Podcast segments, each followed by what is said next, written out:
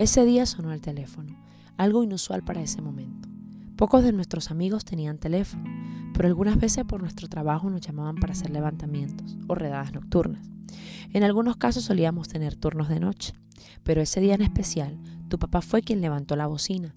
Me dijo en 15 segundos que debía salir, que tenía una comisión en un pueblo cercano de nuestra ciudad.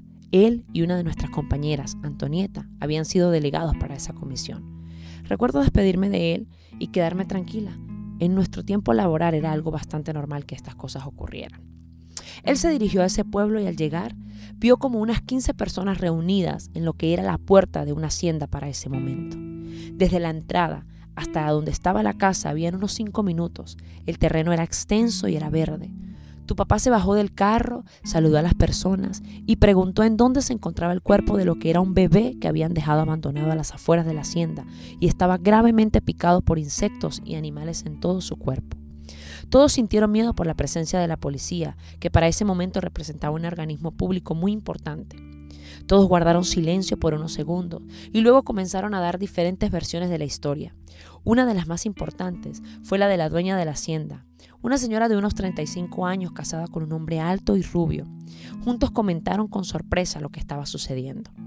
Dijeron que una de sus hijas había escuchado el llanto de un bebé que estaba en una cesta ordinaria que tenía algunos huecos y estaba envuelto en una mantica azul. El bebé solo tenía un pañal y una pequeña franelita. Ella lo tomó y corrió con el bebé hasta la casa para mostrárselo a su madre. Esta señora repetía que era algo muy triste y doloroso que alguien hiciera algo como eso. El Señor solo hacía silencio y su cara reflejaba angustia y sorpresa. Tu papá y Antonieta decidieron comenzar a hacer pruebas de masticidad para saber si alguna de las presentes podría ser la mamá del bebé. Ninguna de las mujeres, ni hijas, ni allegadas, tenía una condición postparto. En ese momento recibieron al bebé, pues lo tenían envuelto en una cobija improvisada que ellos le pusieron. El estado de este bebé era algo triste, estaba completamente picado en su cuerpo, tenía señales de deshidratación y una respiración muy corta. Era un cadáver en vida. La ambulancia lo revisó y lo trasladaron de inmediato a un centro asistencial cercano para conocer el estado realmente en el que estaba. Ellos terminaron su trabajo tomando testimonios para poder localizar a la persona que había dejado al bebé en ese lugar. Ese día, cuando vi a tu papá, me contó la experiencia y lo triste que fue ver a ese niño en esa condición y ver cómo no pudieron saber la procedencia ni conocer a alguna persona que tuviera parentesco con él.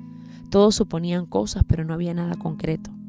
Yo no hice muchas preguntas, me parecía algo inhumano y triste, especialmente porque yo anhelaba ser madre, mientras otras los abandonaban a su suerte. Al otro día en el trabajo todos comentaron lo que había sucedido. En ese momento nuestro jefe nos comentó que el pequeño bebé solo tenía 72 horas de nacido para el momento de su hallazgo, que tenía un alto grado de deshidratación, su piel había desarrollado una infección muy fuerte por ser tan delgada y por las picaduras que le habían ocasionado los insectos. El bebé era un verdadero milagro. Ese bebé había sido fuerte, pues ninguno otro hubiera podido durar tanto tiempo en esas condiciones y sobrevivir especialmente sin ser alimentado. Todos estábamos conmovidos con lo que habían dicho los médicos. En ese momento supimos que estarían cuidados y luego lo enviarían a una casa donde el Estado se haría cargo de lo que era la parte legal hasta que alguien pudiera reconocerlo o pudieran darlo en adopción.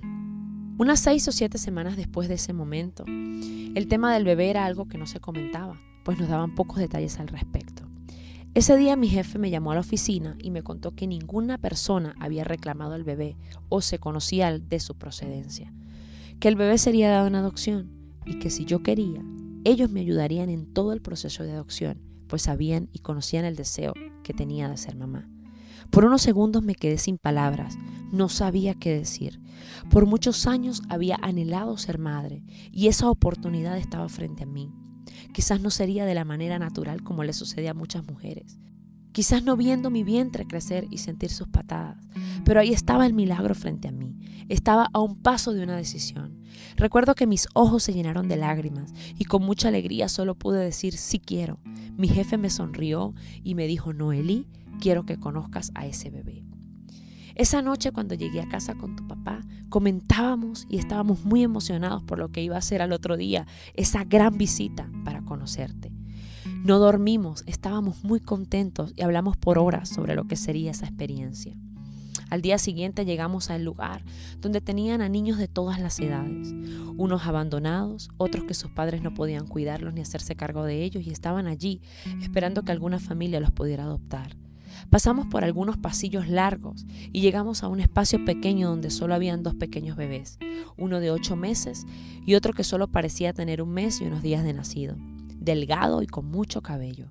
En su piel se notaba alguna de las partes de la crema que le aplicaban en todo su cuerpo.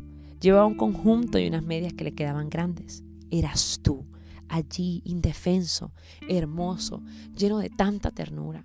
Pude cargarte. Me enamoré de ti a primera vista. Tu papá estaba emocionado. Juntos te cargamos y lloramos de la emoción. Ese momento se quedará grabado en mi memoria para siempre. Me fui de ese lugar feliz y convencida de que tú eras el regalo que Dios me estaba entregando. Semanas atrás, en ese evento sorpresivo, había pedido que Dios me diera un hijo. Y nos fuimos convencidos de que tú eras la respuesta de parte de Dios para nosotros, que nadie podría separarnos. Ese momento despertó en mí un instinto especial.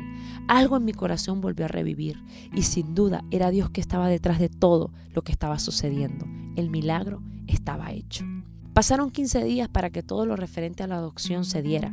Los organismos nos ayudaron y el proceso que duraría meses fue algo de un par de semanas.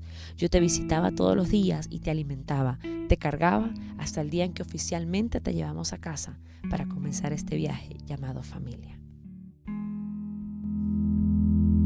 Mm-hmm.